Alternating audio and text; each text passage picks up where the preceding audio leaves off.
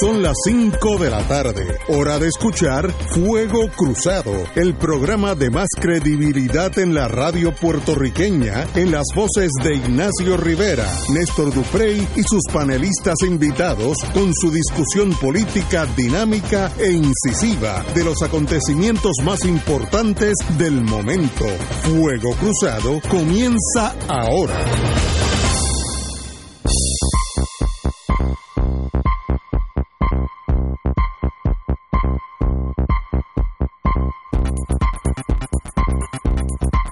Back in the US of A, amigos y amigas, estamos aquí romancing the stone. Oye, y no debiera estar hablando inglés porque tenemos con nosotros a la decana del español, Luis Nereida Pérez, que ahorita me da un demérito, pero yo acá rato Ya te lo dio, es que no te lo ha notificado. yo acá rato meto la pata, yo sé. Bueno, lo malo de ser bilingüe, yo que viví casi toda mi vida en Estados Unidos, es que ni sabes inglés ni sabes español. y básicamente no sabes ninguno de los dos bien. Así que Luis Nereida ha tenido paciencia conmigo. Bien, me- ahorita va, va a estar con nosotros, pero ya está aquí en, en la cabina. Bueno, Luis Vega Ramos, muy buenas tardes. Buenas tardes a ti, buenas tardes a Fernando. Muchas felicidades al pueblo de Puerto Rico que nos escucha. Este, un placer estar nuevamente aquí, sustituyendo de emergente ahí a don Néstor Duprey, que estará en tareas que él Sí, después podrá explicar. sí, a sí. explicar si le salen bien. Si le salen bien y si quiere No, explicarla. entonces no. Y si quiere explicarla. Bueno, la noticia, como diría Manny Frankie Cerezo, la noticia, no, el, ahí decía una palabra, pero el pie forzado, el pie forzado, palabra de campo. Wanda, la señora gobernadora, Wanda Vázquez, ofi- oficializó su aspiración a seguir como gobernador de Puerto Rico al anunciar que buscará esa candidatura por el PNP. Lo dije hace más de un mes, pero la pegué. Yo como apostador político no fallo. Eh, la señora gobernadora concluye así un periodo de ambivalencia en el cual no dejaba claro si iba a correr por la gobernación en las elecciones 2020 y en el que alegó abrirle las puertas a la democracia. God willing. Su movida significa que el co- excomisionado residente, el amigo Pedro Perluisi, tendrá unas segundas primarias luego del 2016, cuando fue vencido por Ricardo Rosselló. Eh, no, no voy a hacer comentarios porque me, me, me torno hyper. Cito a la señora gobernadora. Durante los durante estos cuatro meses he estado dirigiendo nuestros destinos. He vivido muchas experiencias que me han llevado a reflexionar desde una nueva perspectiva, lo que quiere y necesita que nuestros líderes, cada residente de, eh, en nuestros líderes, cada residente de, de nuestra isla. El pueblo está cansado de los políticos tradicionales, dijo la señora gobernadora. Eh, estas alegaciones de no ser una política tradicional han sido desde sus inicios su mandato, mencionado por la gobernadora como principal atractivo. Bueno, let it be. Yo dije aquí hace un mes que iba a ser con gobernadora porque yo soy, eh, ¿cómo se llaman los que los que crían las abejas? Eh, apicultor. ¿Ve? Eso es lo bueno tenerlo. Neredo, usted debe estar aquí siempre porque... De apuntadora, de apuntadora. apuntador. If you can afford her. Sí, sí.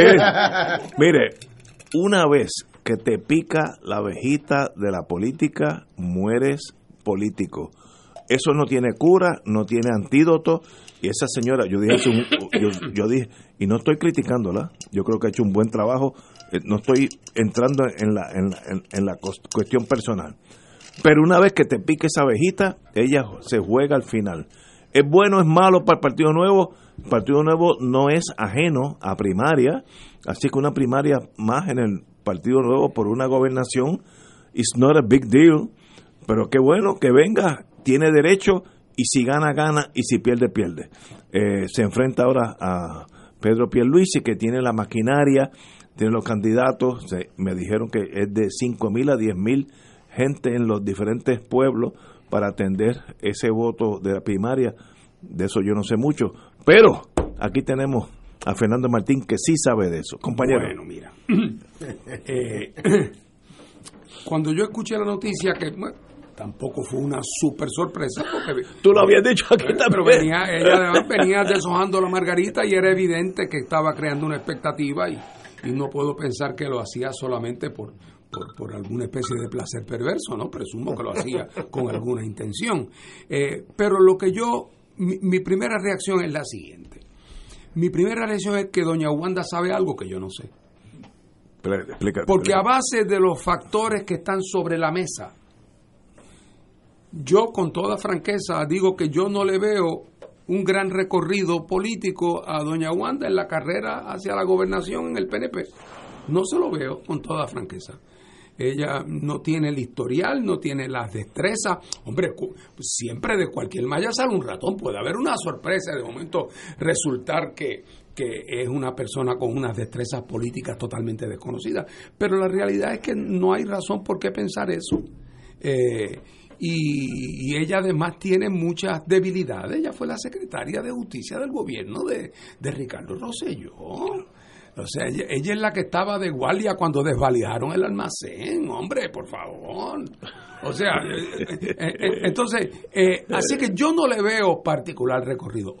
No es que yo crea que Pedro Pierluisi representa la suma total de las virtudes, pero me parece por otro lado que era un candidato para el PNP, un candidato, un candidato sólido. Así que yo creo, si yo tuviera que apostar, yo apostaría que si hubiera una primaria, como ella parece indicar Ya- que ya va a forzar, ya indicó. eh, pues que ella, que ella la va a perder.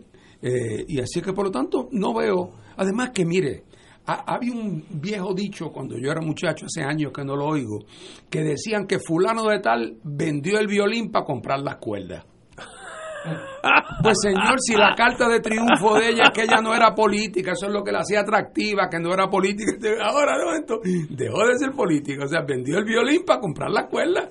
Eh, así que yo, creo que lo, lo que ella, lo que era su principal haber, lo convirtió, su principal activo, lo convirtió en un pasivo. Y esa transformación, esa sumatoria, yo no la veo. Así es que, con toda franqueza, me parece que se ha dejado llevar por los por el- los ayudantes que siempre le dicen a uno lo bueno que uno es, lo inteligente que uno es, lo sabio que uno es, lo, lo mucho que el país necesita a uno. Eso se lo dicen los ayudantes a uno. Y entonces, como en la fortaleza además hay tantos espejos, que es el otro problema. Cada vez que ella pasa por el espejo se miraba y decía, oye, ¿y por qué no yo? Ese es el problema de haber muchos espejos. Muchos espejos y muchos ayudantes estimulan a la gente. Así que yo no le veo recorrido, pero termino diciendo que sin embargo esto creo que le viene muy bien a nuestro amigo Pedro Pierluisi. Dime, explícame. Porque ahora el PNP son dos partidos. Uno es el partido de los de Rosselló, El viejo partido. el viejo partido, el partido que la gente no quiere que vuelva, mientras que Pierluisi ahora puede atacar a Wanda legítimamente, es su rival. ¿Ah? Y entonces eh, Pierluisi será el candidato que hace cuatro años en las primarias se pasó diciéndole al pueblo PNP, no voten por Ricardo, que ese muchacho no tiene la experiencia ni tiene el conocimiento, eh, y no le hicieron caso.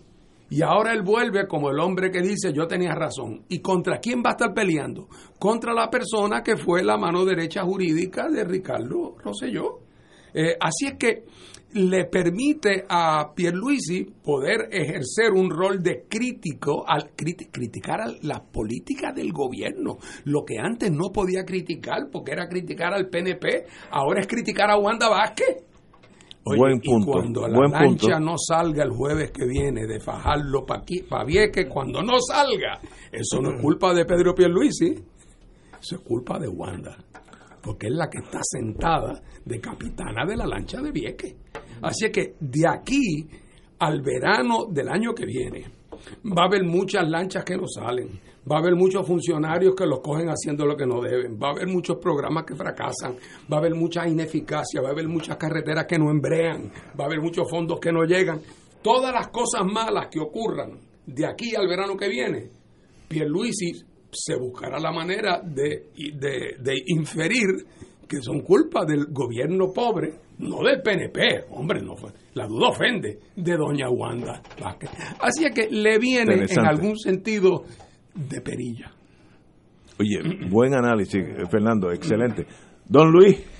Déjame arriesgarme a que me apliquen temeridad y costa. Luis Vega Ramos. Eh, argumentando. Compañero y amigo. En contra de mi profesor de Derecho Administrativo, de quien ha aprendido mucho, no solo de Derecho Administrativo, sino de un montón de cosas en la vida. Eh, Wanda está haciendo una apuesta sumamente eh, peligrosa, pero a la misma vez radical. Ella está jugando a que no es la política. Y a que en el verano. Jugando, no es la política, pero siendo política. Bueno, lo que, lo que ella está apostando es que de todos los que están corriendo para la gobernación, no solo en el PNP, sino en todos los partidos, y estoy tratando de hacer eh, el análisis y no ser y digo, es terrible para mí porque el único político electo aquí y el único político en papeleta aquí en este momento soy yo. Este, ella está jugando a tratar de proyectarse como algo distinto, como una especie de revolución dentro del PNP, que es que los no políticos estadistas vamos a tratar de tener una opción. Fernando tiene un punto muy válido cuando nos recuerda que ella al final del día viene del equipo de Ricardo Rosselló y de, y, de toda esa, eh, todo ese establo. Eh, pero ella va a tratar de jugar, de que ella, ella llegó allí sin quererlo, ella no lo planificó, ella ha estado haciendo las cosas como mejor puede, ella busca la vuelta con la Junta de Control Fiscal, a la misma vez trata de eh, eh, buscar una serie de favor con unos sectores del país que no necesariamente son los activistas del PNP y está pensando que dentro del PNP, por una razón que a mí honestamente me fascina, yo nunca he visto una resistencia interna tan grande a una figura en un partido político como la de la que cierto sector del PNP tiene con Pedro Pelluisi. Es una cosa terrible. Yo te podría en privado, eh, a ti y a Fernando, eh, eh, señalar las instancias que líderes del PNP me han venido a traer a mí cosas de Pedro Pierluisi, para que lo acabe de liquidar, para que le acabe de dar la estocada final. Unas con más contenido, otras con menos contenido, unas más frívolas, otras menos frívolas. Pero la verdad es que en ese partido, yo no sé si es por la cosa de Roselló, yo no sé si por la cosa de la gente que está alrededor de Pedro Pierluisi, que todo el mundo en ese partido quiere eh, evitar que sigan guisando como otrora guisaron. Eh, pero hay una resistencia enorme de un sector grande o pequeño, pero militante del PNP a Pedro Pierluisi. Y Wanda Vázquez está apostando a que puede capitalizar a esa situación y que puede tratar de proyectarse como la no política. Si le sale o no, lo veremos. Eh, si puede o no hacerlo, lo veremos. Pero veo la posibilidad de que alrededor de ella no solo los viejos rosellistas se alineen, escondiditos, tapaditos, tratando de maquillarse o de esconderse o de meterse en una trinchera para que no los vean, pero también veo otra gente por ahí. O sea, yo veo a los sectores que detestan a Pierluisi, y por qué no decirlo al presidente de ese partido, Tomás Rivera Chats, teniendo que escoger entre la peste y la plaga, creo que va a escoger por Wanda Vázquez. Entre Pedro Pierluisi y, y Wanda Vázquez, me parece que eh, Tomás Rivera Chats, que ayer mismo anunció su candidatura a tratar de, de mantener el Senado, diciendo que tiene una mayoría en el Senado, me parece más cercano alinearse a Wanda Vázquez que a, que a Pedro Pierluisi. Y creo que Pedro Pierluisi está jugando con fuego porque parece que puede ser el que le pasaron los tres strikes y perdió. Perdió la primaria con Ricky Rosselló, perdió la maroma esa eh, de tratar de proclamarse gobernador cuando no tenía eh, el legítimo derecho y podría perder una primaria, pienso yo muy temprano para uno firmar en sangre lo que va a pasar, pero pienso yo que ante esta nueva situación de que el PNP, que sabe lo que pasó en el verano del 19, que ha querido buscar maneras de reaccionar este, eh, medias inteligentes, medias torpes, ¿verdad? cometieron una torpeza obviamente el, el, mes pasado cuando eligieron dos figuras de pasado eh, para llenar unas vacantes en el Senado, pero me parece que hay algo interesante está pasando y que Wanda va a tratar de proyectarse como la no política y el problema de Pedro Pierluisi va a ser proyectarla como una prolongación de Ricardo Rosselló slash Tomás Rivera Schatz, sabe Dios quién más. Así que creo que eh, de no haber juego, eh, hay un juego sumamente interesante en el Partido Nuevo Progresista. Tenemos que ir a una pausa y regresamos con este interesante tema. Fuego Cruzado está contigo en todo Puerto Rico.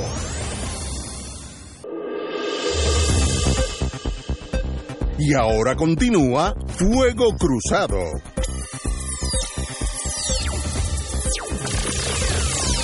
Amigos y amigas, regresamos a Fuego Cruzado. El aspirante a la gobernación por el PNP, Pedro Pierluisi, sostuvo esta tarde que el anuncio de Wanda Vázquez, la señora gobernadora, de aspirar a la gobernación del 2020 no descarrilará su rumbo y se expresó confiado en que él será el elegido por los electores de La Palma para aparecer en la papeleta de noviembre del año que viene. Cito al señor aspirante y, y quiero decir para que estemos claros, mi amigo El Pedro tuyo, Pierluisi. ese es el tuyo. No, no, eh, y lo es. Pero- Así que no no hay más estipulado así. ¿No hay break para Wanda no- contigo? no, conmigo hasta ahora, a menos que sea la, la, la si, si ella gana va a ser mi, mi elegida para la gobernación. Si gana la primaria, hasta ahora y hasta la elección, hasta la primaria, yo soy de Pedro Luisi. Estamos claros, así que no hay que ambivalencia ninguna en torno a mí, anyway. Me puedo equivocar, yo me he equivocado muchas veces en la vida. Mi aspiración a la gobernación nace de un reclamo de nuestro pueblo que quiere un candidato con experiencia, capacidad y compromiso. He participado en primarias y nuestro partido siempre ha dado cátedra de democracia para el pueblo, para que el pueblo escoja su candidato a las a las posiciones. Eh, sencillamente esas fueron las últimas palabras. Eh, sigo enfocado y presente por Puerto Rico, llevando mi visión para un futuro de progreso y de igualdad de derechos que solo garantiza la estabilidad. Estoy plenamente confiado en que el pueblo respaldará mi candidatura. Pues ahí tenemos dos candidatos, la señora gobernadora y Pedro Pierluisi, que van a una primaria y que saque el que saque más votos es el que gana. Ahora, ¿tú sabes no no cambia el escenario. hoy? ¿Tú sabes quién está celebrando hoy? No sé. Don Tomás Rivera Chats. Explícate, explícate. Bueno, ¿Tú porque tiene siete meses más de presidencia en el Ah, bueno, sí, porque sigue por Porque, ahora, porque si Pedro Pierluisi era el único candidato, lo certificaban y por eh, fiar del reglamento sí, del. PNP era el candidato, era el presidente del partido, tan pronto fuera el candidato certificado. Al haber primarias a la gobernación Tienen que PNP, esperar hasta junio. Tomás Rivera es presidente del PNP Hasta, hasta, junio. junio. junio. Yo creo que la eh, puede estar celebrando por eso, pero yo creo que tiene una causa de celebración mayor. Y la Explícate, causa de celebración mayor es que si Pierluisi era el único candidato, no le costaba otro remedio ¿Qué a? Tomás Rivera Schatz que alinearse con Pierluisi al igual que todo el resto del PNP y ir todos como una gran familia, aunque sea con las muelas de atrás, camino o con las muelas de atrás algunos, camino a las elecciones. Mientras que ahora, al existir una disputa interna, esas disputas crean un espacio de maniobra para aquellos que quieren acrecentar su poder interno en el partido.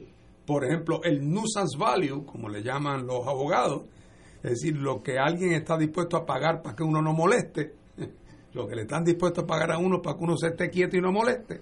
El nuisance value de Tomás Rivera Schatz, habiendo una disputa entre dos, es mucho más alto que Oh. si el candidato ya está decidido. Así es que, además de la formalidad del puesto de presidencia, su espacio de maniobra, eh, camino a las elecciones, que quiere decir su capacidad de poder no solamente influir en quién va a ser eventualmente el candidato, que, sino también quiénes van a ser candidatos a otras posiciones, es decir, lo que mantiene su aparato de poder interno en el partido. Claro, Sigue intacto. todas estas cosas pueden cambiar. Seguro. Pueden cambiar porque hay factores externos que están más allá del control de los operarios de la política. Pasado mañana vienen X número de arrestos, si llegan por ahí habrá que ver. Un cuento es si a los que se llevan son gente cercana a Pierluisi y otro cuento es si la gente que se llevan son cercanos a Tomás Rivera Schatz o cercanos a la gobernadora. Sí, lo cual también, ¿por qué no? En teoría puede pasar. Seguro. Así que to- todo esto, todo eso, la dinámica que se desarrolla entre ellos, yo en mi primer turno, en mi, en mi medio caricatura del primer turno, yo naturalmente planteo que se crea un espacio para que Pierluisi, si quiere, se convierta en el crítico más duro de la gobernadora y distinga sus políticas, pero lo mismo puede optar por una estrategia distinta. Eh, no, no, no lo sabemos todavía. Ahí ambos han encuestado, yo no tengo la más mínima duda, y esas encuestas le tienen que dar a cada uno de ellos también sus indicios. Eh, así es que habrá que ver. Lo que yo creo, naturalmente yo, como no soy del PNP, pues en última instancia que sea el que sea. Eh, yo creo que a la hora de la hora, el número de votos que el candidato del PNP en las próximas elecciones a la gobernación obtenga en noviembre del 2020 va a cambiar solo marginalmente solo marginalmente si el candidato es Pierluisi o si, el, o si la candidata es Wanda, solo marginalmente. Y no sabemos en, eh, si más a favor de uno o más a favor del otro. O sea que en términos de, la consecuencia que que esto tiene sobre las grandes fuerzas que operan sobre la realidad puertorriqueña de cara a las elecciones del 2020, esto no es un problema de fondo. Esto no es un problema de fondo esto no es un problema que obliga al PNP a hacerse un replanteamiento de su, de su rol en la política puertorriqueña o de cuáles deben ser sus perspectivas ideológicas o cuáles deben ser su actitud hacia los grandes problemas de Puerto Rico. Nada de eso está en juego aquí, nada de eso. Así que también puede uno a veces exagerar la importancia que tiene una disputa entre dos candidatos dentro de un partido, como también puede darse el caso como también puede darse el caso, como pudiera ocurrir en el caso del Partido Popular, donde, por ejemplo, si hubiera una contienda al, final del camino entre Batia por un lado y Carmen Yulín por el otro, y cada cual asumiera o continuara con las posiciones que hasta ahora lo han caracterizado, pues eso sería una disputa que tendría fondo. Tendría fondo. ¿Por qué? Porque representaría dos visiones bastante distinguibles no solamente de, qué se debe hacer dentro de los próximos cuatro años, sino de cuál es la historia de Puerto Rico, cuáles son sus perspectivas, cuál es el rol eh, de la política, de las relaciones con Washington. Nada de esas cosas están en juego en una disputa entre Pierluisi y la, y es Es el mismo, sí, estoy totalmente de acuerdo contigo. Luis. Curiosamente, y un buen amigo me hace la nota y se la agradezco, los dos fueron secretarios de justicia eh, Pierluisi y Wanda Vázquez en unos gobiernos cuestionados por la corrupción y los dos miraron para el otro lado mientras estaban pasando cosas terribles. Así que ese issue me sospecho que va a estar fuera de la mesa de aquí a, a, la primaria porque eh, si tú le hagas, le, puedes hacerle el señalamiento a Wanda Vázquez que no hizo nada con el chato, no hizo nada con las dos o tres cosas que pasaron después del huracán y, y toda esta cosa, pues alguien le recordará a Pedro Pierluisi que no hizo nada con Víctor Fajardo cuando fue secretario de Justicia bajo bajo Pedro Rosselló. Así que tú tienes ahí un problema muy serio de equiparación, de empate, de anulación en un tema fundamental que es lo que eh, el país está mirando de quienes han sido más aguerridos o no en contra de los defectos morales de gente que se cuela en los gobiernos. Eh, así que ahí están empate. Wanda va a tratar de proyectarse como la política que no es política. Yo no sé si lo va a lograr o no, porque parece que su juntilla con sectores de Ricardo Rosselló con la posibilidad de que todos los que no están con Pedro Pierluisi eh, se le acerquen, incluyendo a Tomás Rivera Chats, le puede complicar ese panorama. Pero a la misma vez, Pedro Pierluisi ha demostrado ser el tsunami que no pasa nunca. O sea, todo el mundo dice que es una línea, todo el mundo dice que es el mejor candidato, pero cada vez que está cerca de anotar, se queda en tercera base con los tres. Pero, pero eso es el análisis político en torno a por qué el PNP debe perder. Aquí, y que fue el creador de este programa conmigo y con Juan, Manuel García Pasalacua, siempre decía en su toque cínico, vacilón de la vida que lo hacía especial, eh, Carlos Gallizá, para que el PNP pierda, alguien tiene que ganarle. Esa cosa, esa oración tan sencilla, es, es una piedra angular en un, en, un, en un puente, es la, la que aguanta todo. El PNP puede tener todos los problemas que tú quieras. Vamos, es más, podemos hacer una lista de aquí a las 7 de la noche, una lista detrás de otra. Ok, muy bien. Estipulado. No me hable, como, cuando uno está en corte, no me hablan de eso. Los jueces dicen, ya estipularon, no me hablan de eso. Ahora, ¿qué tiene el Partido Popular para ganar? Y ahí hay un gran silencio. Eh, el Tribunal Supremo dijo que la colonia existe, punto, no me hablen más nada. O sea, eso Eso no es discutible. Aquí estuvo el distinguido amigo, y lo le aprecio mucho que vino aquí, el ex gobernador García Padilla, y dijo, y se me pasó pararlo en ese momento, pero estaba hablando y hay que dejarlo hablar, de que el caso este del Supremo, ¿cómo se llama? Sánchez Valle. Sánchez Valle no dice lo que dice.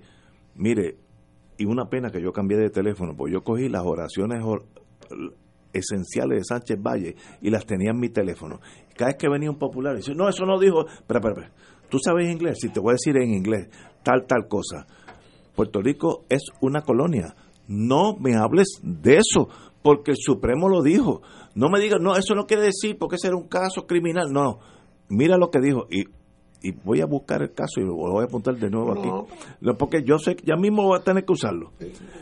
El PN, el Partido Popular, que Oye, y- y García Padilla no te dijo que Elvis Presley estaba vivo, que vivía en Cuamo, que no yo, con, lo- con los afectos que le tengo a Alejandro y No, sé tu eh, teoría y no, él y estuvo muy bien aquí, y muy bien. y digo estuvo muy bien Muy bien, lo muy escuché bien. pero eh, eh, eh, es buscar esperanza en Sánchez Valle no existe, no existe. para una teoría de lo que pasó en el 52 en Sánchez Valle con todo el respeto y todo el No cariño del mundo que le pueda tener a los amigos teoría no no es posible Hernández Colón, en el último artículo que escribió antes de morir, eh, en esa obsesión realmente con el tema del Estado Libre Asociado, escribió un artículo en una revista jurídica de Estados Unidos, del Suffolk Law Journal, donde dijo lo siguiente, que un poco la teoría de Alejandro y todos los que se siguen por esa línea, que es la teoría porque es como Jalisco. La, la idea es que, no sé, es Jalisco. Eh, la teoría era la siguiente, que lo bueno que tenía Sánchez Valle era que al declarar la plenitud de los poderes del Congreso, eso quería decir que era ilimitado lo que el Congreso podía llegar a acordar con Puerto Rico. O sea, fíjate, a lo que Lo se- inteligente o sea, que estamos es. al borde del delirio. Pero es la, una vez que tú dices, ¿no? ah, bueno, que este lo que pasa es que el Congreso va a hacer lo que le da la gana. Ah, pues si puede hacer lo que le da la gana, entonces podemos hacer un gran pacto bilateral que no puede. Oye, pero por favor, es, es ya irte más allá del marco de la racionalidad con tal de no dar su brazo a torcer. Y esa es la posición última, esa y lo otro que empezaron a coquetear. Todavía hay un, hay un estudio por ahí que preparó el Partido Popular, que se buscaron un abogado de Estados Unidos, eh, argentino, que le hizo un estudio, Sí, sí, sí. que yo lo vi. Yo no te lo enseño porque tú eres un hombre que es sentimental y te puedes poner a llorar. El planteamiento que le recomienda el Partido Popular es que Puerto Rico asuma la identidad jurídica de una tribu de indios americanos. Ah, sí, sí, Hombre, sí, por favor. O sea, es la idea de eh, Jalisco, es Jalisco, Jalisco. Porque es un poco después de tú decir que esto era lo más grande que había en el mundo, ahora decir que esto es lo que es lo que siempre fue una pobre y triste y miserable colonia, les es muy difícil. Y eso, después de Sánchez Valle, viene promesa, que ahí se acabaron las a la ingratitudes. vez, a la vez. Sí, al mismo día, el mismo día esa es la de hidrógeno. Yo voy a controlar toda la economía de Puerto Rico. ¿Por qué? Porque yo lo digo, Congreso, y se acabó. No ha habido ¿Se ni un pleito, ni un pleito de alguien en Puerto Rico de- del Partido Popular impugnando la constitucionalidad de promesa por el argumento de que constituye una violación al pacto. Nadie. Todos los que- titanes, los grandes defensores, ni uno solo ha habido. O sea que no se atrevieron ni a salir a defenderlo, porque el golpe fue aquello de, tú sabes, que, que le cogiste la tablilla. O sea, el, el- el impacto fue, el impacto fue fuerte. ustedes son juristas más cabales que yo No, y usted es un buen, buen legislador. Usted sabe lo que está profesor de derecho. Pero aquí el problema al final del día, constitucionalmente hablando, es la cláusula territorial. Mientras que tú estamos- estés parqueado ahí, mientras Exacto. Puerto Rico esté vinculado a los Estados Unidos por la cláusula territorial, pues no hay nada que buscar. Estamos de acuerdo. Eh, Mira, Pueden ser generosos el lunes y míseros el miércoles. Pueden darnos algo el martes y quitárnoslos el viernes. Eso, es, ese es el problema de la cláusula territorial. Por eso es que esa no puede ser la fuente de vínculo, la fuente de relación o de unión o de asociación o como le querramos llamar entre Puerto Rico y los Estados Unidos. Y mientras nosotros no planteemos, y eso yo creo que fue la única virtud de la gestión de Luis Fortuño en el plebiscito, en el asunto de estatus de allá en el 2012, que fue hacer una pregunta, cláusula territorial, sí o no. Pues mira, la mayoría de nosotros decidimos cláusula territorial, no.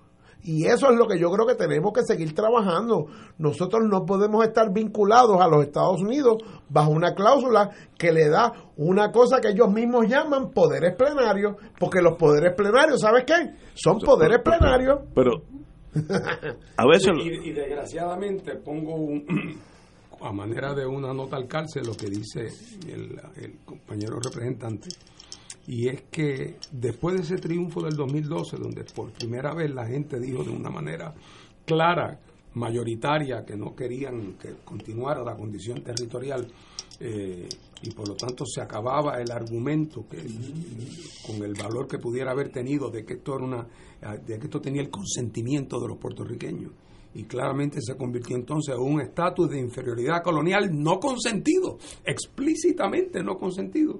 Ahí entonces, ¿qué pasó después? Bueno, que cuando el gobierno PNP que gana esas elecciones, entonces se empeñó en Washington en tratar de adelantar la pieza más débil del resultado en vez de adelantar la pieza más fuerte. Salvó la placenta y mató al bebé.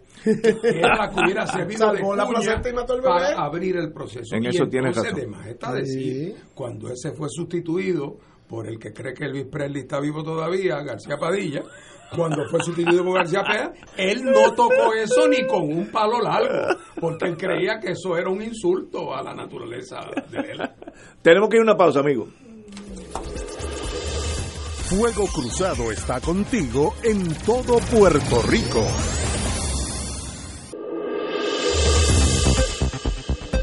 Y ahora continúa Fuego Cruzado.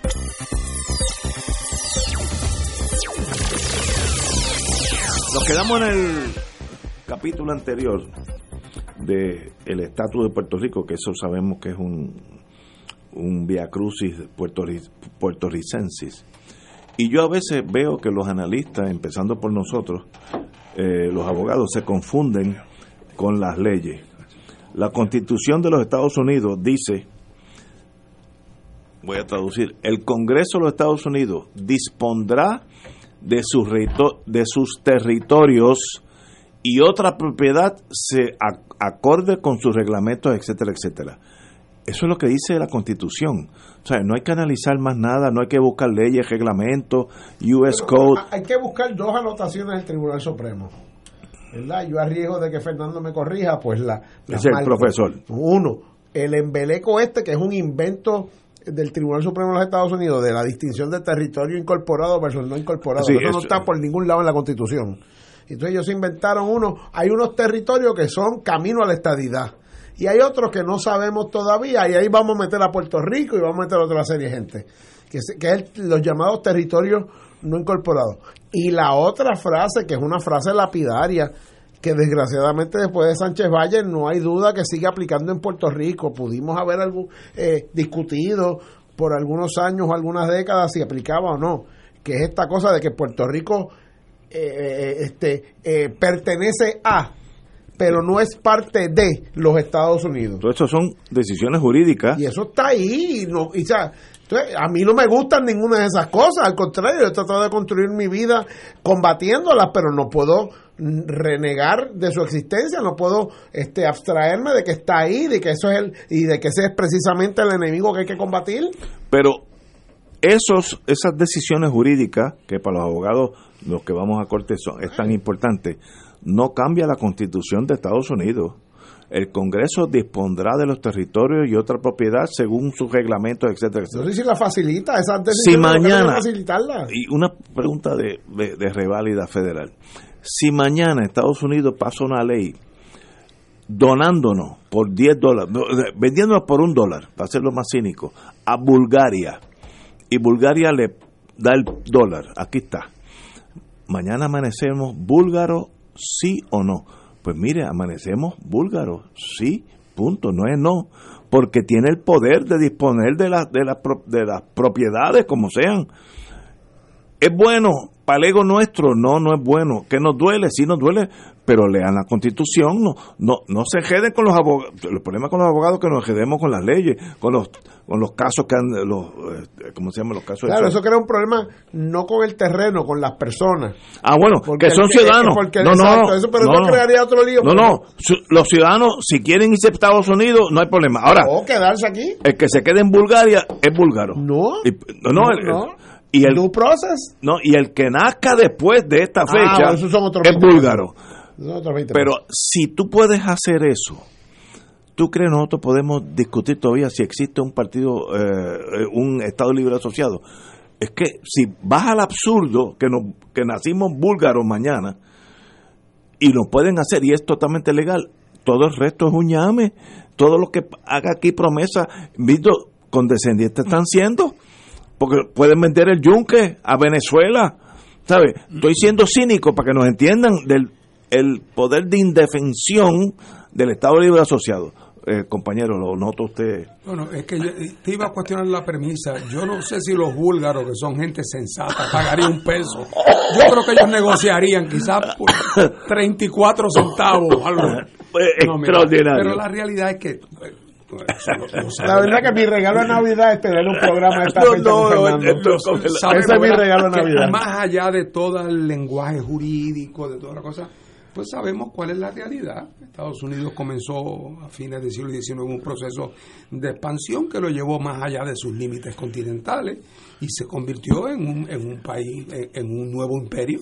Eh, y después de la guerra hispanoamericana adquirió propiedad de fuera y luego había que buscar un cubículo constitucional para, para colocarla, porque la constitución no fue diseñada pensando que Estados Unidos tuviera colonia. Entonces, por lo tanto, hicieron una modificación, una interpretación, como han hecho tantas a lo largo de la historia, acomodando las normas constitucionales a las realidades con que se enfrentan y crearon esa categoría de territorio no incorporado que era una categoría de no te vistas que no va, así se llamaba la categoría. La categoría no te vistas que no va. Eh, eh, pero entonces para que para que no te fueras a ir para afuera tampoco, te pusieron el imprimatur de la ciudadanía también. Te o sea, queda. te, te- te pusieron la marca de la ciudadanía para que quede claro que te quedas adentro, pero tampoco puedes aspirar a la estadidad. O sea, Pero ahí se crearon un problema ellos. bueno, aunque, ojo, Luis, ojo.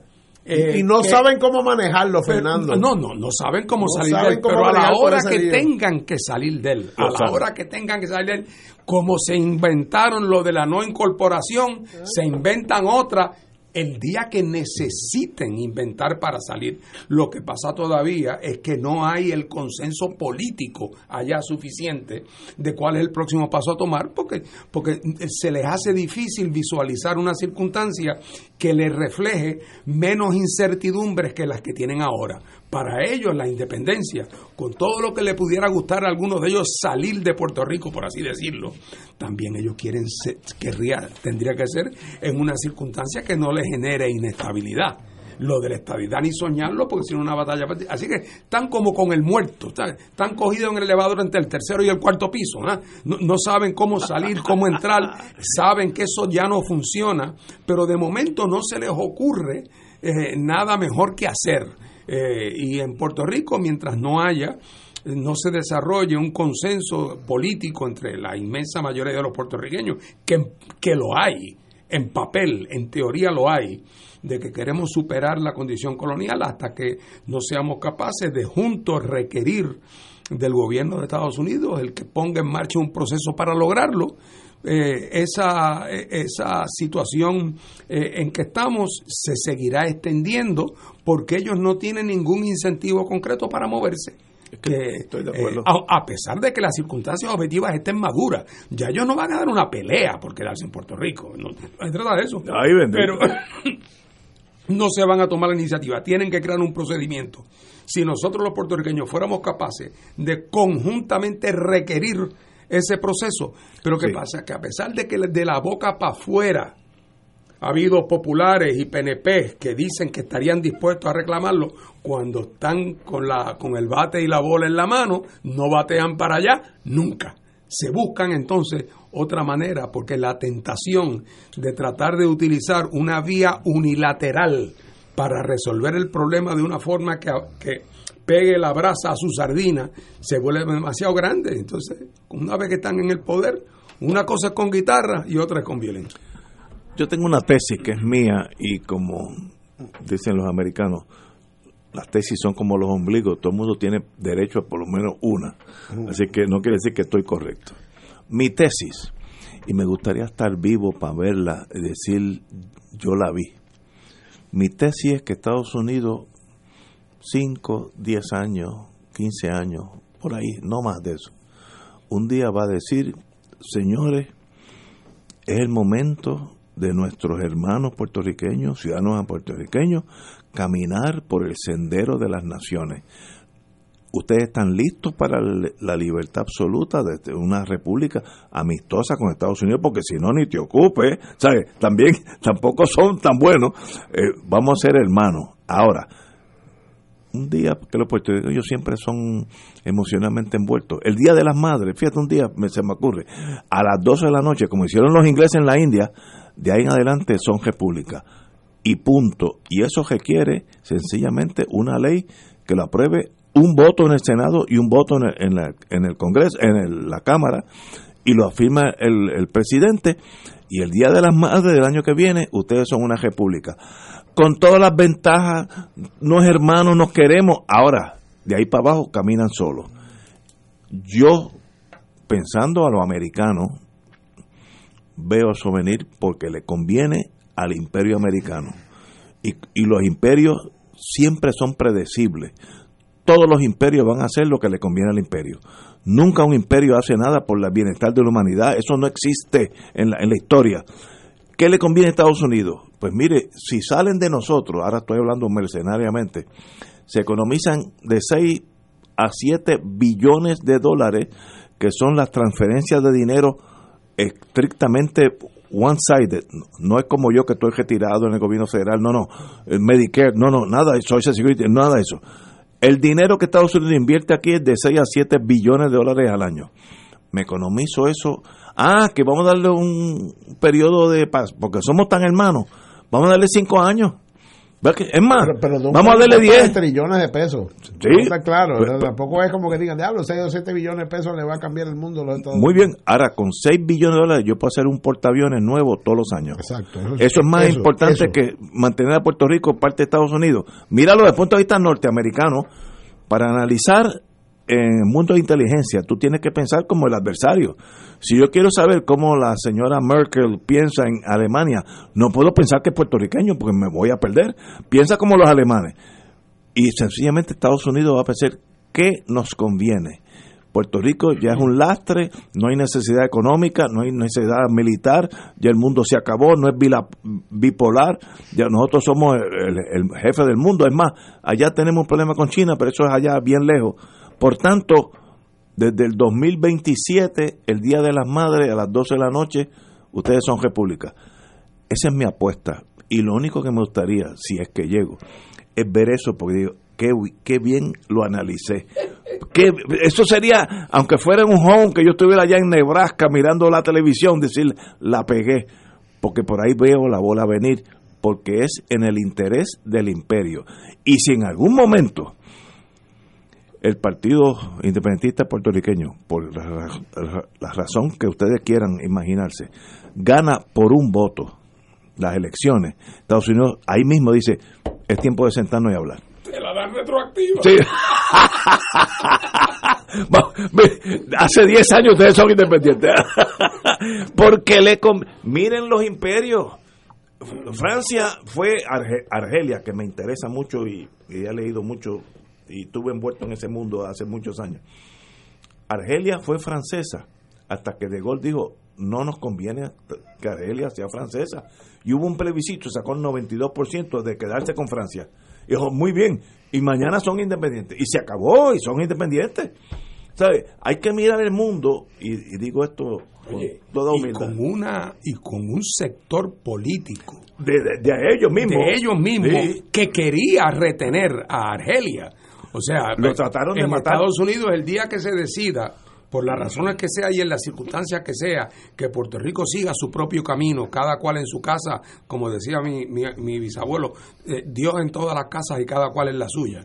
Eh, el, día, el día que eso ocurra, no va a haber en Estados Unidos ningún sector que, va a pegar el grito en el cielo de que no podemos hacer eso, porque eso es una traición, eso no va a pasar. Habrá algunos sectores de, comunidades puertorriqueñas que expresen una cierta preocupación, pero, tan pronto le garanticen que el ida y vuelta está, está garantizado.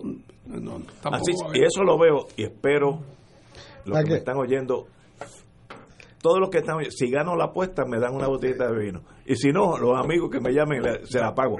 Pero de aquí a 10 Solo tienen que surgir el issue constitucional de la ciudadanía de los que la tenemos. No, no.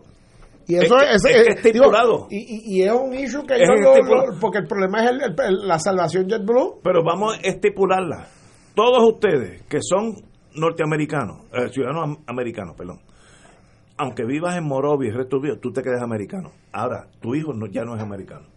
De ahí para abajo, el que nazca después, un día después, porque eso hay un caso italiano, sí. Caíno, creo que se llama. Pero no va a ser tan fácil, digo, nos vamos para la pausa, va a ser un poco más, o sea, ellos van a tener que sentarse y, y, hacer policy en esa vaina. La razón por la cual eso que tú anticipas como la solución lógica y natural del imperio, somos un imperio, eh, con este lugar nos quedamos cuando lo necesitábamos. Ya no lo necesitamos, por lo tanto, ergo, vamos ya a salir de él. Lo que evita que eso en efecto pase, eh, lo que evita es que para hacer eso se van, se tienen que confrontar con una serie de problemas que surgen de sus propias decisiones, que lo hacen un asunto un poco complicado. El tema de la ciudadanía es uno de ellos, eh, es uno de ellos. Por ejemplo, no, no te quepa duda que si no hubieran impuesto la ciudadanía en el 17, sería, más fácil. sería un llame porque no habría, mientras que ahora, ¿qué pasa? Y que como, como es más trabajoso masticar ese, ese mordisco, lo pueden hacer. Y, yo creo que lo van a hacer tarde o temprano, no me cabe duda.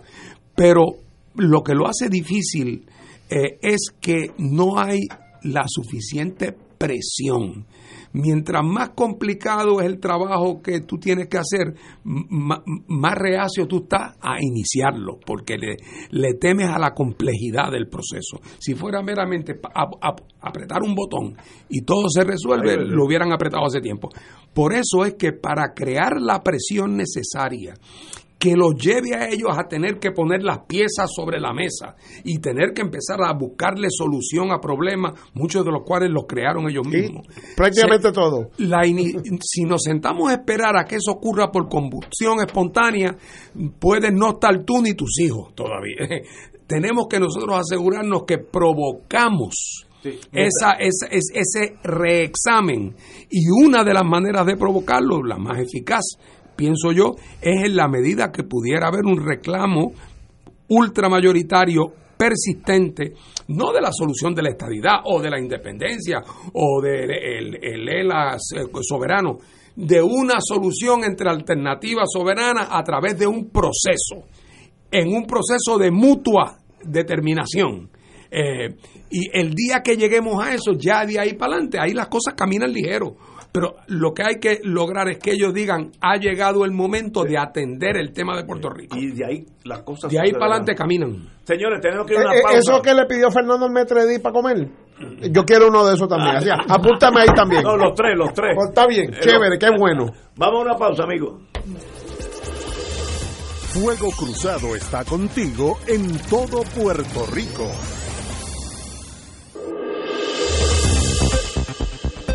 Y ahora continúa Fuego Cruzado.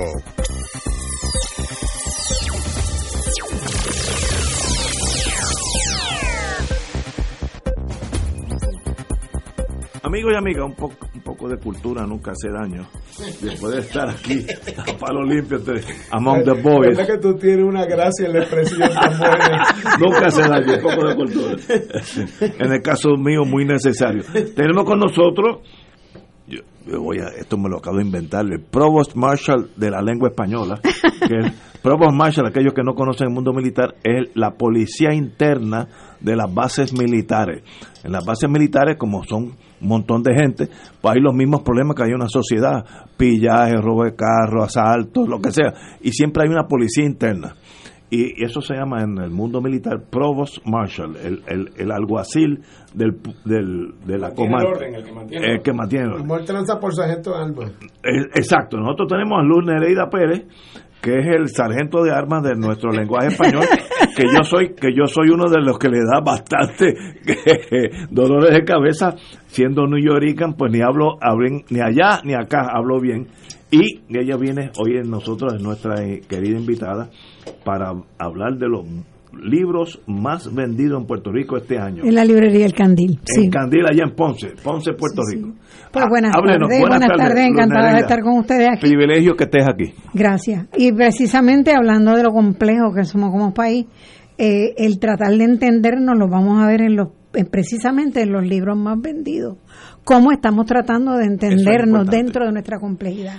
El libro más vendido, el número uno en este año dos- eh, 2019 en el Candil, fue Lluvias Borrascosas. ¿Cuál el fue PIB, ese? el MPI, PCP y el debate que dentro de del el independentismo electoral puertorriqueño durante la Guerra ¿De Fría. Sí, ¿verdad? Sí, el de Néstor Duprey, Wow. eh, Maggi Marrero y José Sánchez Jorge, que el título se lo dio Rubén Berrío, una frase de Rubén Berrío, Lluvias borrascosas. Y este libro pues tiene una presentación muy novel, que primero cada capítulo abre con una cronología, tiene el testimonio luego de las personas y luego abunda en fotografías que tienen que ver con ese, ese capítulo. Ese fue el número uno. El número dos, el segundo libro más vendido en la librería El Candil, Truman y Puerto Rico, el origen de un proyecto descolonizador fallido de Ángel Collado Schwartz. En el prólogo de este libro, Jorge Rodríguez Beruf nos dice que es un libro muy importante para entendernos hoy, porque estamos ante la disolución de un modelo, cito a, Beruf, a Jorge Rodríguez Beruf, que se cristalizó al final de la Segunda Guerra Mundial. Y eh, ayuda a entender la intervención de la Marina, que acabamos de hablar de eso también de, en Puerto Rico, a través de la intervención del general William Leahy, se pronuncia. Leahy, eh, que aparece en las dos fotos de la portada del libro, que ya eso habla por sí solo.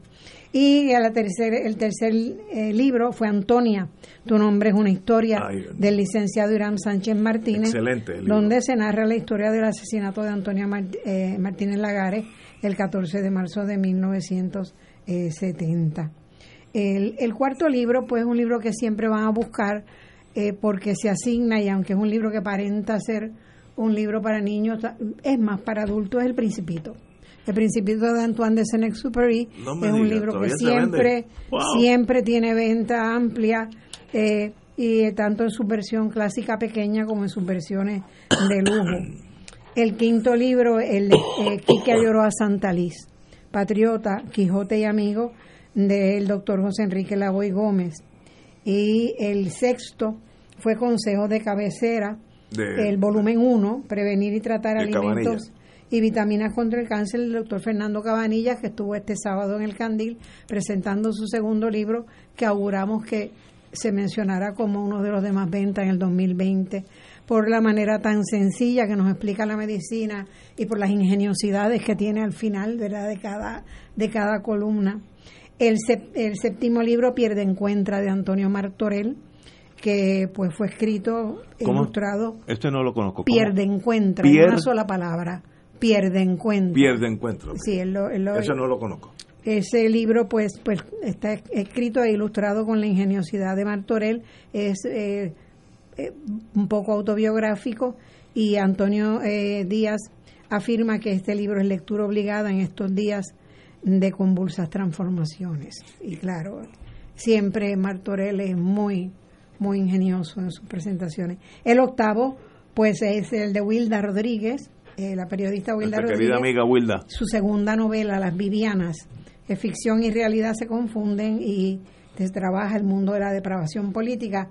El noveno pues fue mi volumen 4 de ¿Cuál es tu duda? que recoge las preguntas que me hace el público en los adiestramientos, en mis comparecencias en la radio y en la televisión.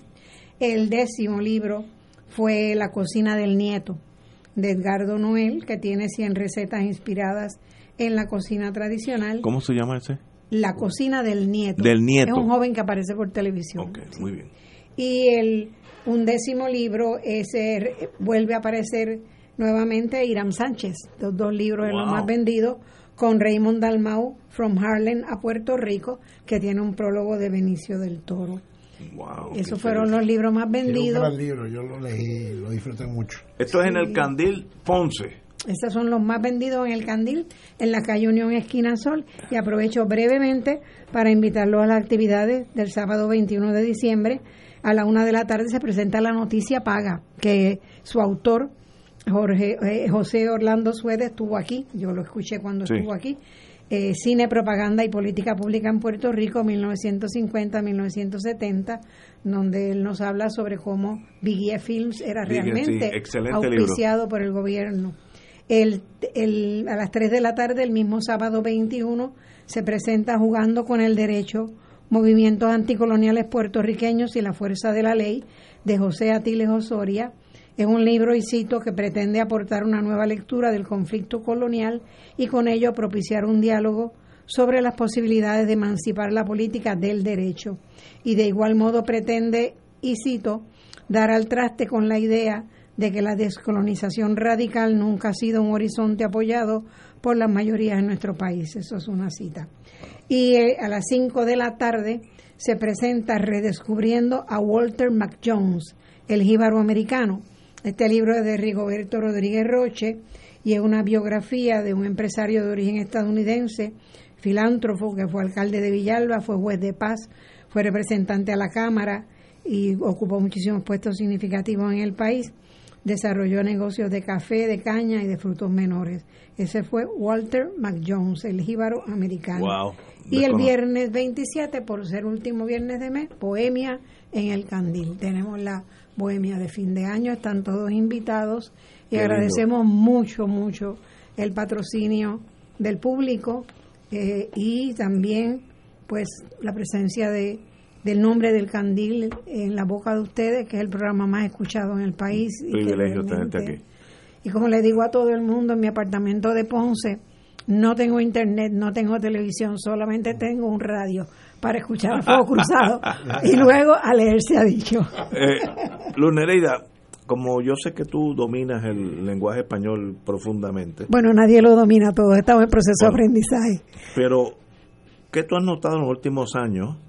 Yo sé que yo pertenezco a una generación que regresamos a Puerto Rico cuando Puerto Rico producía mucho dinero y mucha industria y, y regresaron a Puerto Rico un montón de New Yorkers que apenas dominaban el español, tuvimos que aprenderlo literalmente, ¿sabe? A, a la cañona. Y eso pues deja siempre una huella. Yo me acuerdo que en Levittown eh, se hablaba más inglés que en español. Claro. Eh, ¿Dónde está el lenguaje español ahora matizado por el internet, el cable TV, cable TV, etcétera, etcétera, donde el inglés es el, es el, el lenguaje del mundo entero? Estamos en la defensiva, estamos en la ofensiva, ¿cómo, ¿por dónde está el español?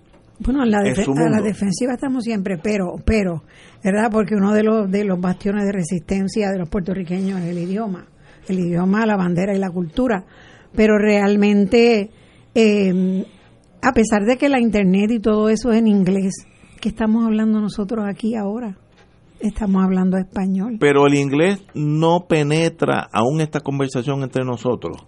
penetra, pero pero la presencia de la influencia de los idiomas no es no es no se puede ser purista, no se puede estar en los extremos. Exacto. El idioma es una criatura viva que está en constante cambio y eh, no se puede ser purista, pero tampoco se puede tener la total y absoluta apertura porque se pierde la esencia del idioma.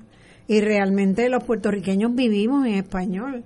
Los medios masivos son en, en español. Lo que se está hablando ahora en la calle es el español. Así que el español está bien cementado en Puerto Rico aún hoy. Yo encuentro que sí. No, no, usted- usted es la que sí, conoce de eso. Y nosotros somos, eh, eh, bueno, como terminé yo, que de hecho aprovecho el momento para agradecer a la Academia Puertorriqueña el reconocimiento que le hizo a mi trabajo en los medios.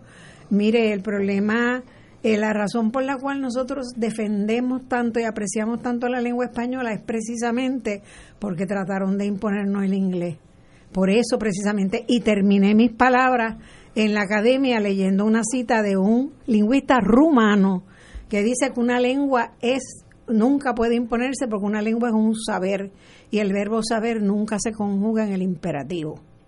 Y eso ya fue suficiente para nosotros amar esta lengua que, que nos formó y que nos hizo, porque cuando nació eso que se llama puertorriqueño, nació hablando español, nació hablando español. Y, y, y, más de un siglo después, como dije en esas palabras mías en la academia, todavía luchamos el peso, hablamos de la peseta, el vellón, todavía la, eh, medimos el café en almudes, todavía pesamos las reses en arroba.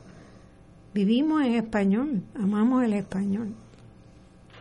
En ese sentido, y, y, fue pues lo que trajo a luz a, hacer la relación de los de los 10 o 12 títulos más vendidos del año, yo creo que la, la aportación que está haciendo el Candil en, ser un foco, un espacio de, de salvar eh, la literatura puertorriqueña, la publicación de libros, la, la, la vida alrededor de la discusión de los libros, yo creo que es algo sumamente importante para el país. Aquí hubo, pues, hace unos años atrás, la amenaza real de que nos chuparan las grandes cadenas internacionales de, de los libros. Después esas propias cadenas se cayeron por su peso y una cosita que se llamó el Internet.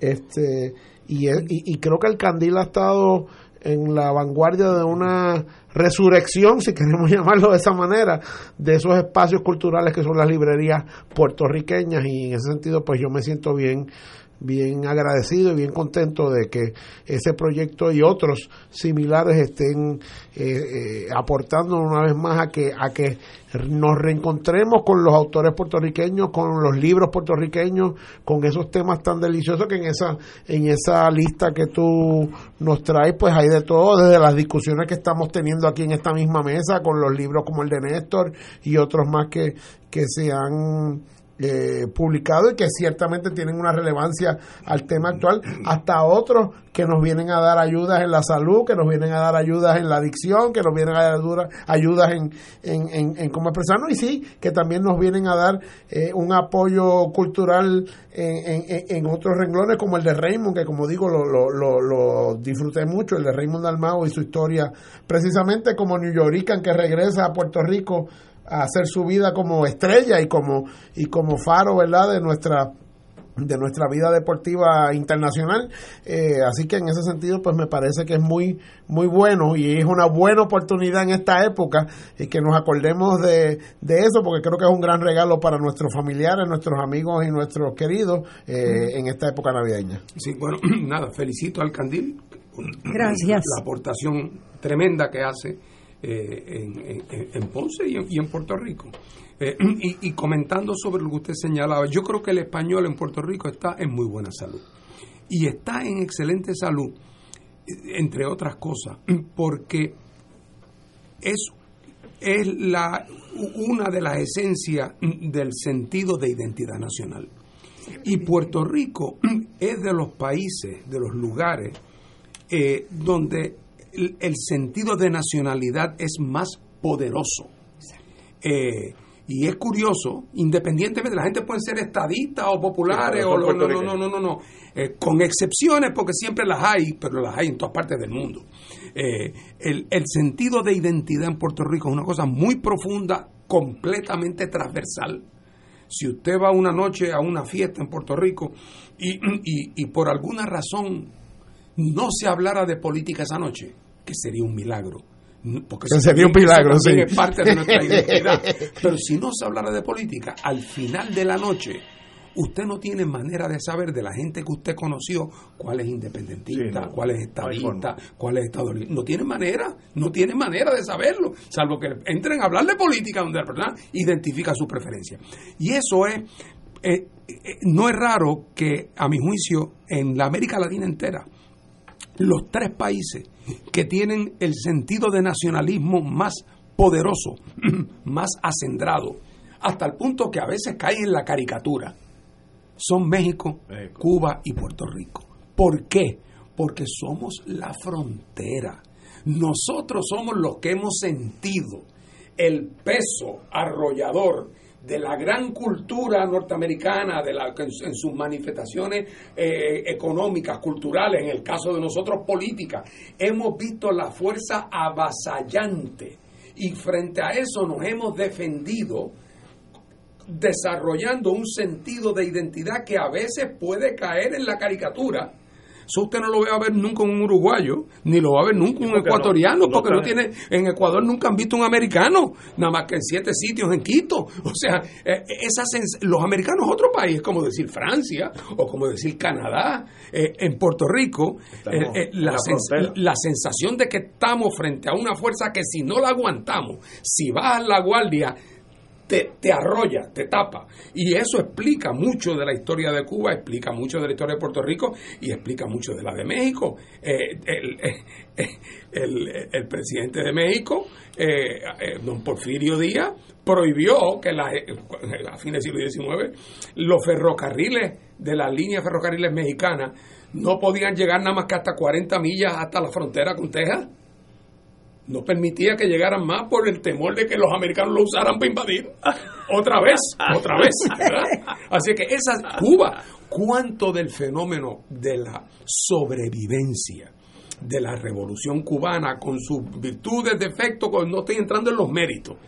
¿Cuánto de la capacidad de sobrevivencia de la revolución cubana no es, en el fondo, un gran triunfo de un sentido de identidad nacional que rehúsa sucumbir eh, ante, la, ante el intento de, del, del, vecino de demandar. O sea, hasta qué punto no es una gran afirmación de orgullo nacional lo que ha permitido esa resistencia. Y en Puerto Rico, donde a pesar de todos los pesares, de la absorción, de los intentos de asimilación, de los esfuerzos por introducir el inglés. De momento usted tiene aquí una cultura, que es una cultura latinoamericana, vibrante, muy fuerte, de, que nadie la duda. Aquí no hay guetos en Puerto Rico, ni siquiera los elementos de ideología política han podido complicar eh, eso eh, y el sentido de cultura compartida tampoco.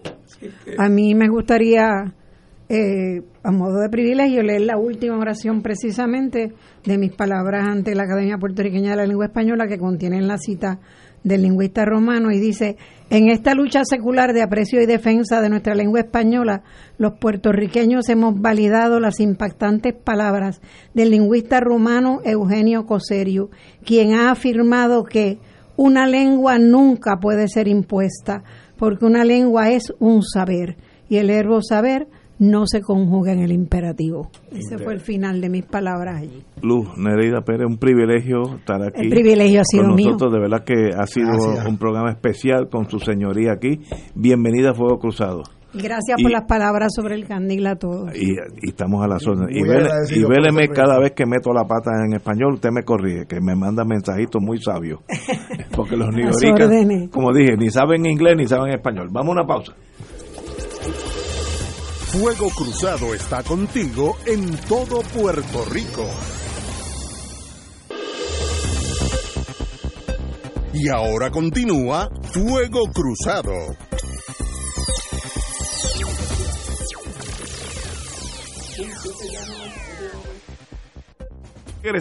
Regresamos amigos y amigas a Fuego Cruzado. Bueno, vamos a la política Vamos a aterrizar en Isla Verde, como decía José Arsenio, su genialidad.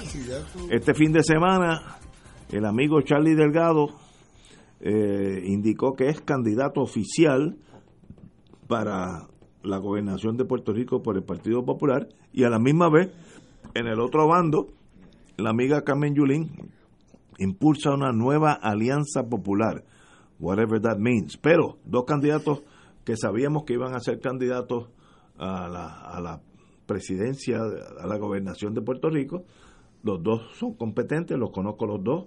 Eh, conocí a Charlie Delgado últimamente, no lo conocía anteriormente. He estado con él dos o tres veces. Una persona muy capacitada, capaz de ser gobernador de Puerto Rico. Y lo mismo digo de Carmen Yulín. Pero, ¿qué quiere decir eso en, en inglés y en español? Ya que tenemos aquí, tuvimos aquí a Luz Nereida. ¿Qué quiere decir eso in Spanish. Compañero, usted que está dentro. Bueno, estamos en, en la recta final de, del proceso de presentación de candidatura y obviamente pues cada uno está posicionándose para iniciar sus campañas y en ese sentido, pues, en el Partido Popular, eh, aunque hay cuatro candidatos o tres candidatos y una candidata a la gobernación. Tabatia. Eh, Batia, Charlie Delgado, Carmen Yulín y Juan Zaragoza. Zaragoza, exacto. Eh, que es el cuarto, ¿verdad? Este, pero yo te tengo que decir, pues como figura en el Partido Popular, ¿verdad? Que tiene eh, algún dedo puesto en, el, en la temperatura. obviamente, pues me parece que, las tres figuras que están generando un apoyo mayor en este momento son las figuras de Carmen Yulín, Eduardo Batia y Charlie Delgado. Eh, y en ese sentido, pues me parece que por ahí es que va a estar la contienda en los próximos en los próximos meses. Habrá que ver cuáles son los temas que cada uno decide poner de frente. Me parece que Carmen Yulín ha decidido que va a poner un tema de, de generar unas alianzas más allá del Partido Popular Democrático para tratar de derrotar eh, a el movimiento estadista. Eh, por otro lado, pues me parece que las campañas de, Eduardo Batia y de Charlie Delgado, pues parecen ser más de mensaje tradicional o un poco más tradicional, aunque tengo que reconocer que en el caso de Eduardo ha dicho que él cree que hay que acabar con la cláusula territorial en las relaciones entre Puerto Rico y los Estados Unidos, cosa que me parece interesante. Eh, eh, viniendo de él, pero me parece que ahora es que cada uno de ellos se va a tener que alinear en términos de, de, cuál es, de qué es lo que quieren representar y para qué es lo que ellos creen que el Partido Popular sirve en este momento en la historia de Puerto Rico. En el PNP pues ya hicimos el análisis.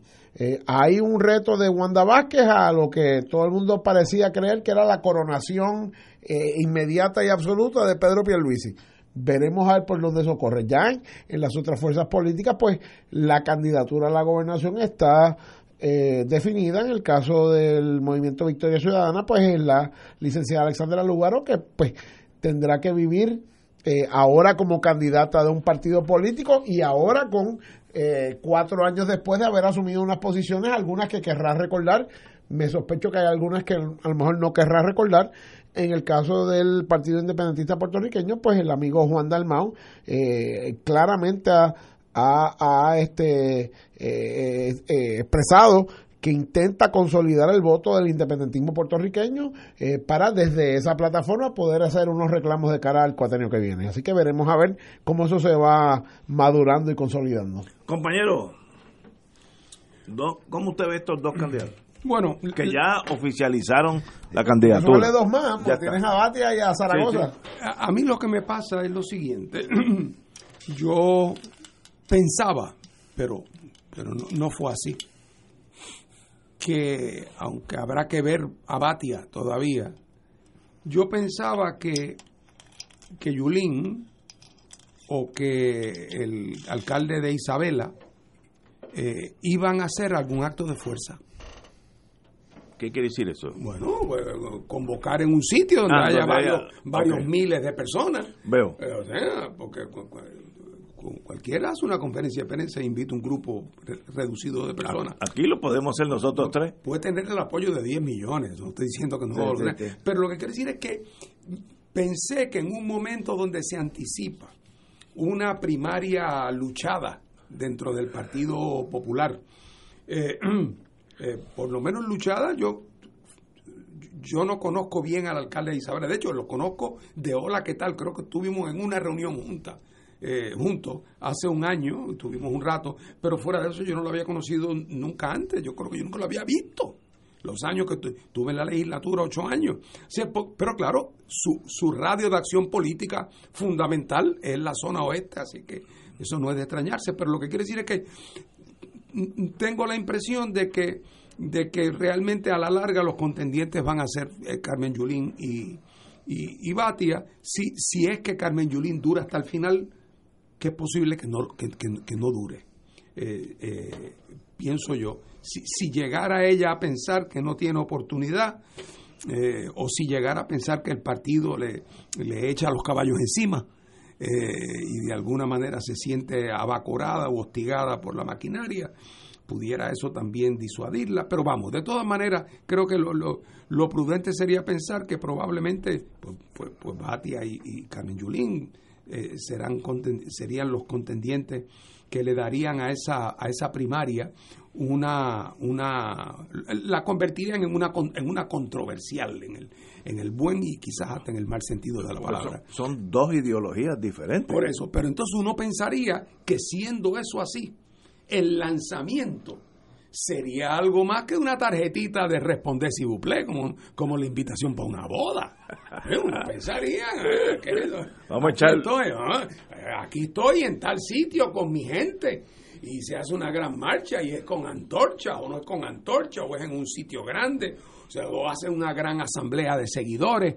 Eh, claro, sus razones tendrán eh, para, para no haberlo hecho de esa manera. Eh, porque pienso que, bueno, otra vez, Eduardo todavía no ha hecho su anuncio, ¿verdad? Eduardo ya... Batia no ha, no ha anunciado todavía.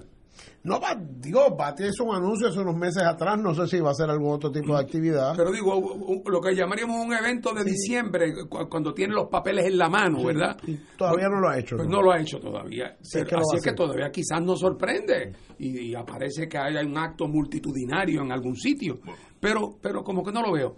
Y eso lo que me, eso a mí lo que me indica es que todavía es muy temprano, que todavía eh, eh, esa, esa lucha no, está, no, no ha coagulado todavía bien la fila, que está la gente pendiente. Yo no sé si, si hay gente que hasta, como en el Partido Popular, acuérdate que el candidato que todos querían era Bernier. O sea que el Partido Popular está corriendo con candidatos añadidos a mano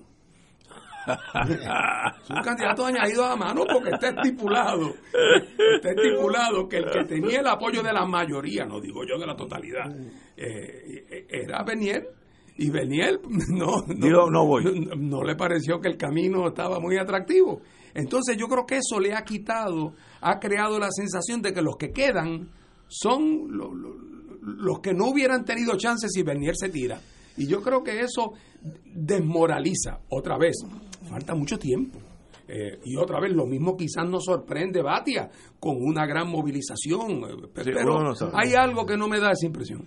Pero fíjate, yo, yo un poco difiero de, de Fernando. Yo creo que aquí lo que está pasando es un poco la resistencia o la preocupación después del verano del 19, que el verano del 19 no es un fenómeno en sí mismo, el verano del 19 por unas torpezas del gobernante y su grupo de trabajo y por unas eh, este eh, por unos hastíos, por unos este eh, resabios de desgastes anteriores del proceso político, pues producen ese resultado. Yo creo que está planteando un poco en términos de la, de la activación, de la militancia de los electores en el Partido Popular, pero creo yo a, cross the board, como que no me coja luz Nereida, eh, una resistencia a involucrarse directamente en el proceso político todavía, y, y uno lo ve también en los anuncios de Pedro Pierluisi, ciertamente en el caso del PIB, pues yo sé que hay un hay un fenómeno distinto porque eh, orgánicamente ese partido decidió que la figura que ellos querían para la gobernación era, era Juan y pues eh, eso me parece a mí que, eh, aunque se tardaron en anunciarlo o en decidirlo formalmente, era bastante obvio que eso era lo que iba a pasar hace bastante tiempo atrás.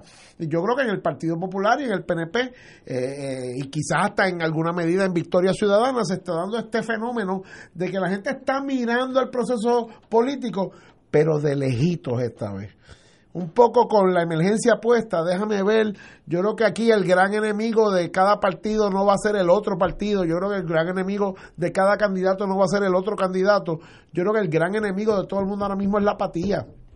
Eh, si voy o no voy. Ah, si decido ir, pues déjame ver con quién estoy. Y tú puedes tener en este momento en el PNP y en el Partido Popular, eh, quizás en Victoria Ciudadana, por lo que expliqué creo que en menor grado en el PIB, eh, un, un planteamiento de, bueno, si voy, entonces déjame decidir por quién voy. Pero ahora mismo no, todavía estoy preguntándome si voy o no voy. Y lo digo con total honestidad porque uno camina a la calle, uno oye a la gente, uno conversa con ella. Y yo sé que en este momento hay una gran este, eh, distancia, una gran este, decepción, una gran molestia con el proceso político por parte del puertorriqueño de a pie. Y eso pinta más o menos igual a rojos, azules, este, negros y, y, verdes, por, por, usar, o amarillos, que creo que es el color de Victoria Ciudadana, este, eh, en mayor o menor grado y creo que eso es lo que estamos viendo en este proceso. Todavía la gente no está dispuesta, no, no, ha decidido si se va a meter en la piscina o no.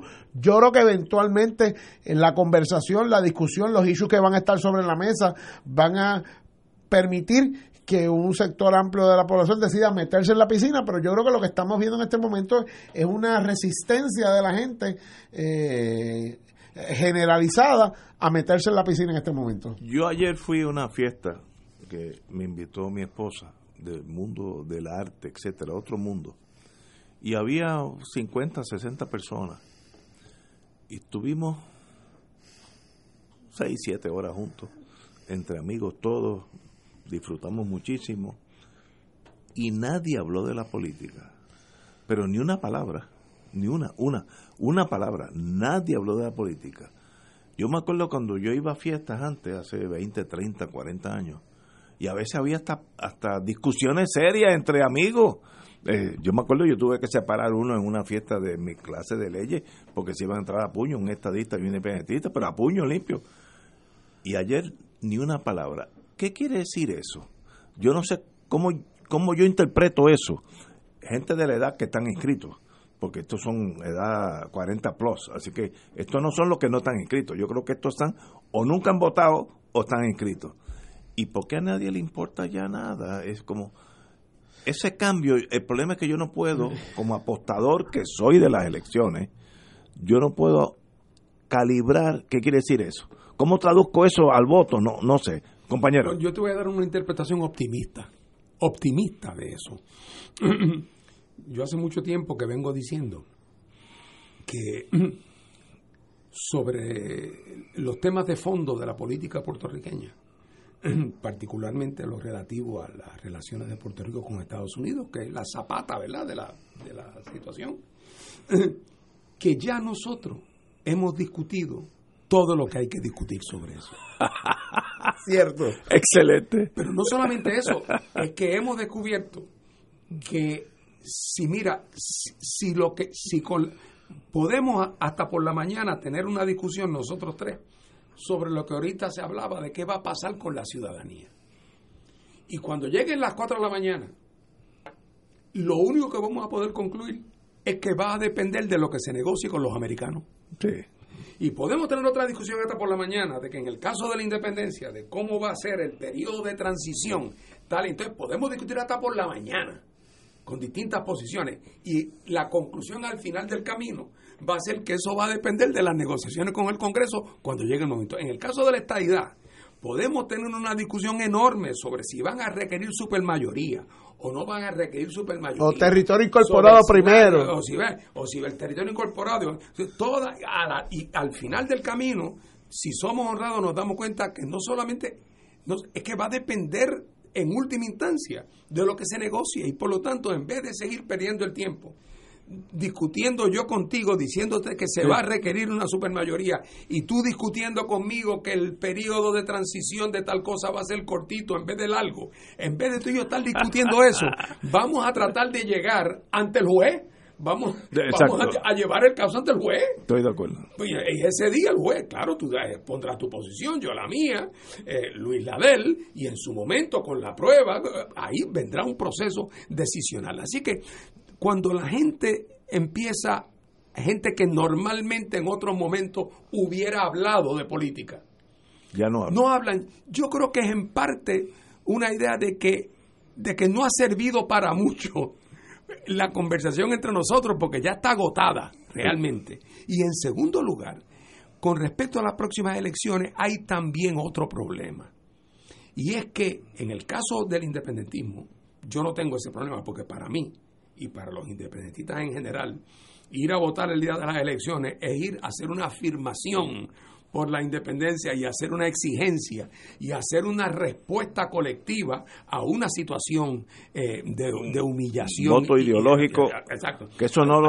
Y yo ahí veo un gran entusiasmo. Pero para la mayor parte de la gente en Puerto Rico, esta idea de si el gobernador va a ser Batia o va a ser Doña Wanda, Es decir, estamos escogiendo quién va a ser el ayudante de la señora de la Junta. ¿Cómo se llama la, la, Yaresco. la señora Yaresco. Yaresco? Eso es lo que vamos a... O sea, que también hay una sensación Ahí tú has dado un punto. de que no importa, porque después de todo, independientemente de las buenas o malas ideas que pueda tener doña Wanda o que pueda tener Eduardo, a la hora de la hora, entre, ah, espérate, van a ser los ayudantes de la Yaresco, y entonces, una vez que sean ayudantes de la Yaresco, tendrán entonces la Yaresco que ir a pedirle permiso a la juez Taylor Swain Sí. para colmo de cuento, donde quien está representando al gobierno de Puerto Rico en ese pleito no es el gobierno de Puerto Rico, es la Junta. Es la Junta. Así que yo creo que toda esa sensación agudiza la sensación de impotencia, la rabia, la frustración y por lo tanto se vuelve un tema realmente tan frustrante, tan eh, casi indignante si uno lo piensa mucho. Y yo creo que eso ha- hecho que el tema haya perdido eh, intensidad.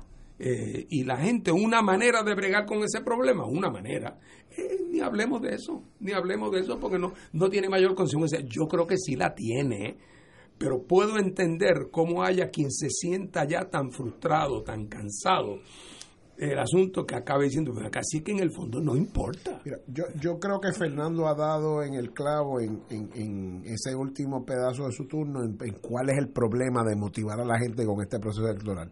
Que es que la gente cree que con la cuestión de la Junta, con la cuestión de Sánchez Valle, con la cuestión de Trump negándonos los fondos, aquí no hay mucho que el gobierno que venga puede hacer o quiera hacer.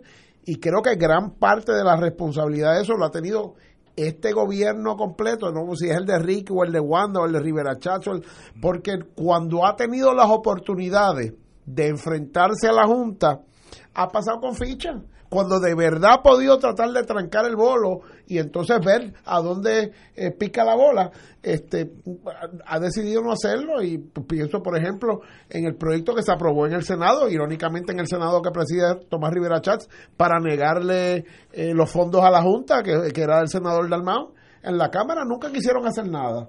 De igual manera, eh, en una cosa tan común o tan inmediata como ahora, yo introduje una enmienda al proyecto este de supuestamente mantener la industria de los gallos para que las autoridades puertorriqueñas eh, de ley y orden se negaran a colaborar en, en- en las investigaciones criminales o los procesamientos criminales que hubieran a nivel federal. Lo aprobaron en la Cámara, en el Senado lo objetaron y en el Comité de Conferencia lo desmantelaron. O sea, cuando ha habido aquí oportunidades para tratar de, de verdad eh, hacer valer la capacidad, la representatividad, la autoridad moral de los organismos electos por el pueblo de Puerto Rico, desgraciadamente la abrumadora mayoría de las veces, para no decir todas, en este cuatrenio con la Junta de Control Fiscal allí, con Donald Trump negándonos los fondos, el gobierno de Puerto Rico ha decidido a la buena o a la mala allanarse. Cuando, por ejemplo, la, delegación popular en Cámara y Senado, con otros alcaldes del Partido Popular, decidieron impugnar unas facultades constitucionales, o sea, impugnar constitucionalmente la ley promesa, los primeros que se pusieron eh, eh, cuando radicamos nosotros nuestros recursos fueron nada más y nada menos que el gobierno, el presidente del Senado y el presidente de la Cámara. Eh, o sea, aquí ha habido una oportunidad para de verdad marcar unas unas este, líneas de resistencia. No decir que estoy en contra de la ley 80, no decir que si el bono de Navidad y ver, y entonces entrar en un proceso de diálogo ahí a ver si aparecen los chavos o no, sino en una serie de, de asuntos puntuales. Y uno de ellos, pienso, fue el, el, el del, el de los fondos de la Junta de Control Fiscal, el de negárselo, que se formara una controversia que hubiese tenido que llegar a tribunales y hubiésemos tenido que hacer este, lo, que hubiese, lo que hubiese que hacerse. Este gobierno, esta Asamblea Legislativa, ha decidido la mayoría de las veces eh, allanarse. El acuerdo de Cofina, la Asamblea Legislativa lo avaló sin vista, sin discusión, sin debate en los hemiciclos. El último día de sesión, como el que se quita una media y la tira a, la ropa sucia. Entonces, eh, ese es el, eh, eso yo creo que ha llevado a un sector del país a decir, "Pff, quienes estén, quienes ganemos, quienes vayamos a votar en la primaria o en la elección general, a la larga quienes tienen el control son la Junta de Control Fiscal y el gobierno de Donald Trump. Y eso yo creo que es lo que un poco ha aguantado el activismo, la militancia frente a otros ciclos electorales que hemos visto en este. El reto de los que estamos apostando al proceso electoral todavía va a ser revertir esa tendencia y decir sí, el voto y la gente que se seleccione en noviembre del año que viene importa para algo en la coyuntura difícil que vive Puerto Rico. Ese es el reto. Ese cuadro, ese cuadro al independentismo lo ha motivado. Porque después de todo representa de una manera un poco el cumplimiento de un pronóstico. O sea, yo le he dicho mil veces, se lo decía el otro día a un vecino, oye, tú tienes derecho a estar indignado, tienes derecho a estar preocupado, tienes derecho a estar incluso asustado. A lo que no tienes derecho es a estar sorprendido. Porque esto era un verlo venir. Todo esto que ha pasado, aquí no ha habido nada que no haya sido previsto que iba a pasar según el modelo se iba agotando en lo económico, en lo político, en lo social. Y por lo tanto, para el independentismo. Bueno, algunos amigos míos beg to differ. Sí, claro, me imagino. Pero para, para, el, para el independentismo, por lo tanto, estos son las señales de los tiempos. Las señales de los tiempos. Llegó lo que, lo que predijeron. Porque era correcto el análisis. Era correcto el análisis. Ahora falta que se deriven las conclusiones correspondientes. Pero para el independentismo, por lo tanto, esto es un momento donde ya no hay que entrar en ninguna explicación de por qué es malo que los americanos manden a Puerto Rico. Tú tienes que explicarlo. Porque eso ya está, está en escena, está en escena. Eh, ya no, así es que para nosotros esto es el, el, el, gran reto es cómo convertir esto realmente, politizarlo en el mejor sentido de la palabra, es decir, convertirlo en acción política y que la energía no se disipe con la frustración o que la energía no se... O bendito, y en algunos casos, desgraciadamente, hay quien se monta en un avión y se va. Sí, miles. Por eso. Miles. Eh, así es que, pero otra vez, están... La factura histórica se está pasando, se está pasando la factura histórica y hay mucha gente que, que, que no encuentran manera de encarar la realidad y el, y, el bajar el diapasón del debate político es una posible manifestación de, eso. Es una, a decirlo de otra manera, es una manifestación también de la agudización de la enajenación. Agudización de la enajenación. No hablemos de política, ese mundo no existe. o, como lo que hay ahí son malas noticias, ni hablemos de eso. No se resuelve nada. Voy a oír. Yo tengo un amigo mío que me dijo eso, ah, un buen abogado, excelente amigo. Me dijo, yo hace como un año oigo FM música clásica. No me hables nada. Yo no quiero saber que yo estoy en Puerto Rico. Yo hago mi trabajo, doy unos servicios legales, me pagan, no me hable de más nada. Eso es lo que toca decir. Ese se fue por en ajusta por, por encima de los gandules. Ese se fue del escenario y está aquí, pues, y trabaja y es buena persona y hace mucho dinero, pero no está en Puerto Rico. yo, yo, yo llevo tiempo en, la, mi colectividad, que tenemos que ir a una pausa, diciendo que nuestro adversario más grande no es los candidatos que pueda tirar el PIB los candidatos que pueda tirar el PNP o Victoria Ciudadana. Nuestro adversario más grande en este proceso es la apatía de la gente que tenemos que darle una pertinencia de por qué salir a votar en la primaria de junio, pero más importante en la elección de noviembre, de verdad va a tener una consecuencia en la vida de los puertorriqueños. Tenemos aquí una pausa, amigos, siete menos cuarto.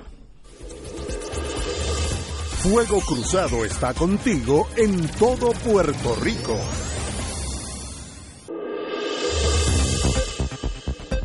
Y ahora continúa Fuego Cruzado.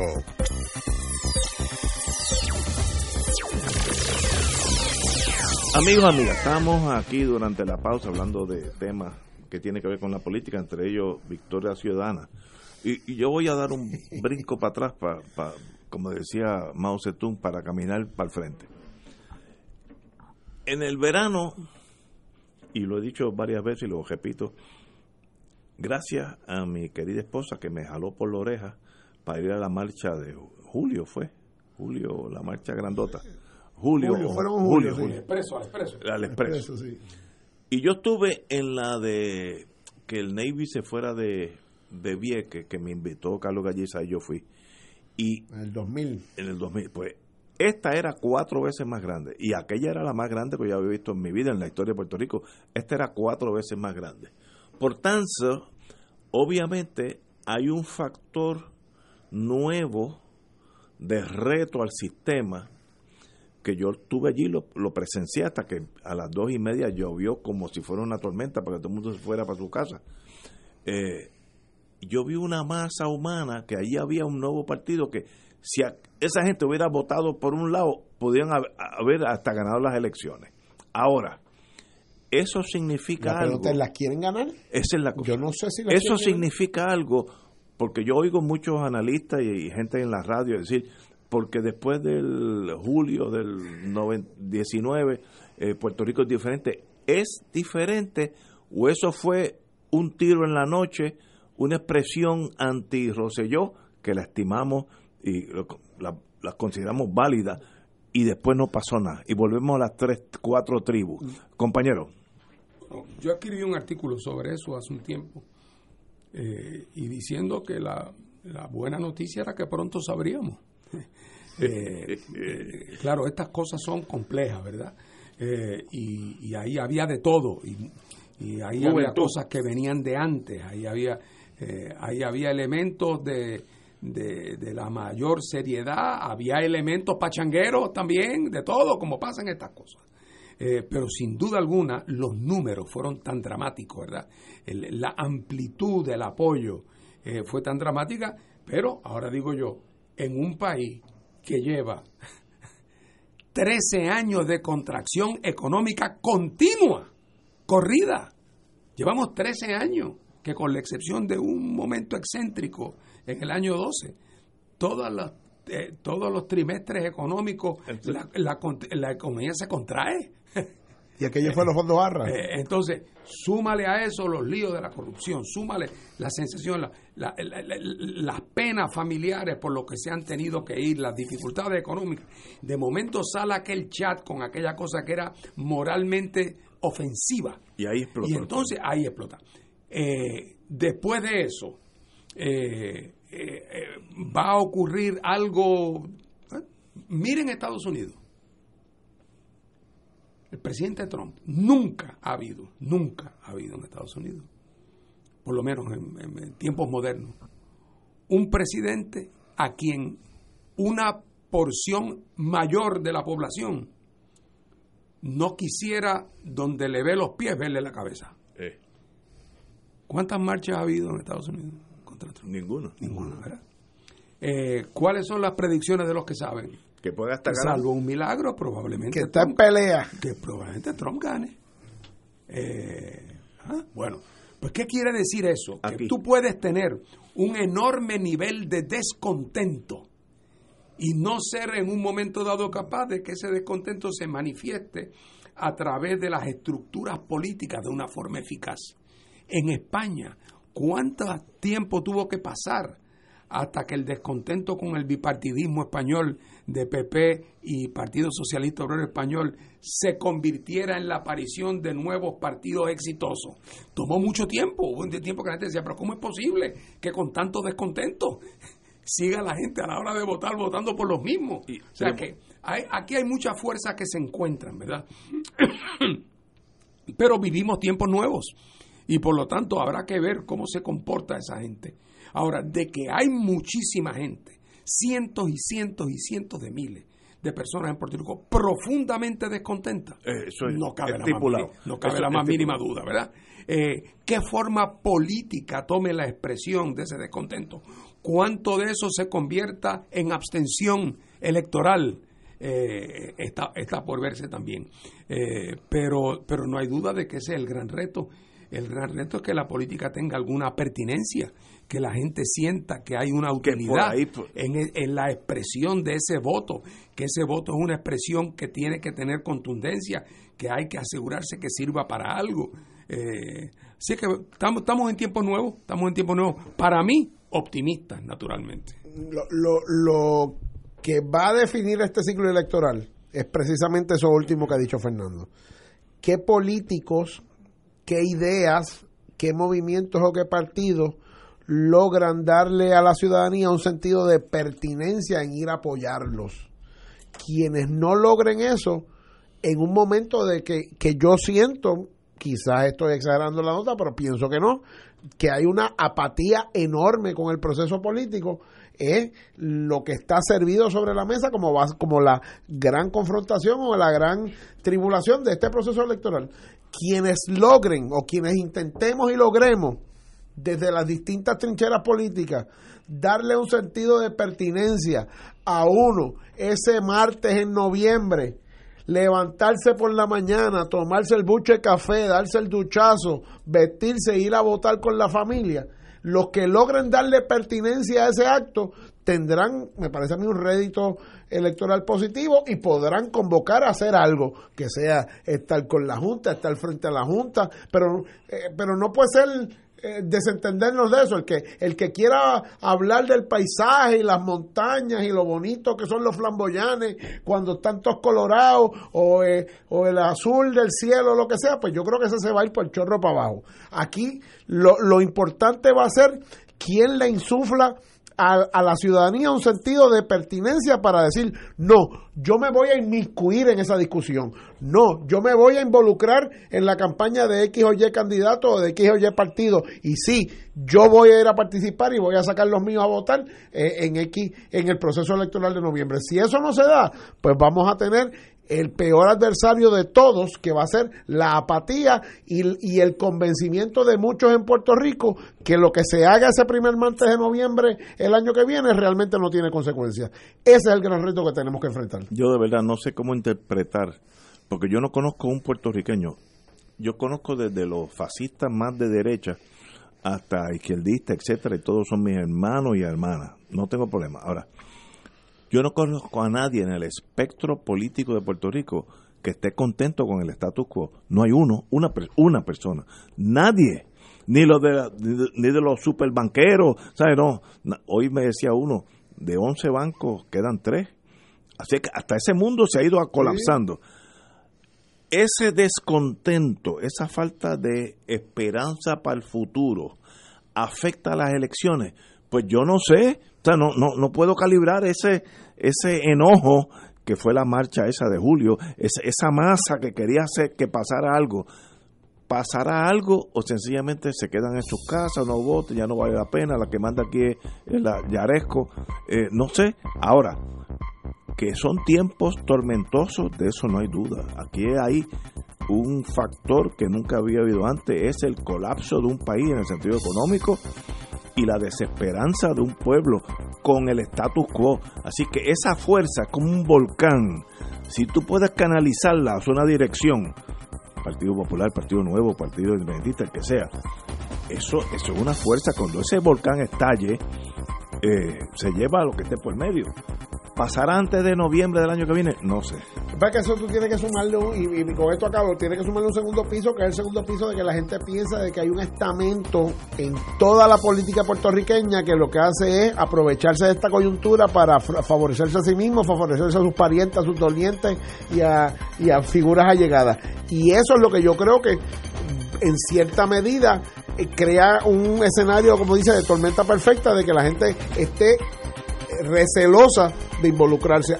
Quien pueda romper con eso en ambos niveles, el status quo, como tú le dices, pero el otro status quo, que es el status quo de, tú sabes, yo cojo las guaguas de la campaña y las pongo en la nómina de fortaleza, yo cojo a los míos y los protejo. Quien pueda romper, romper con eso, pues tendrá una posibilidad de convocar a alguien en este país. Señores, tenemos que irnos. Mañana será otro día. Estaremos aquí con Néstor Duprey Salgado y la compañera.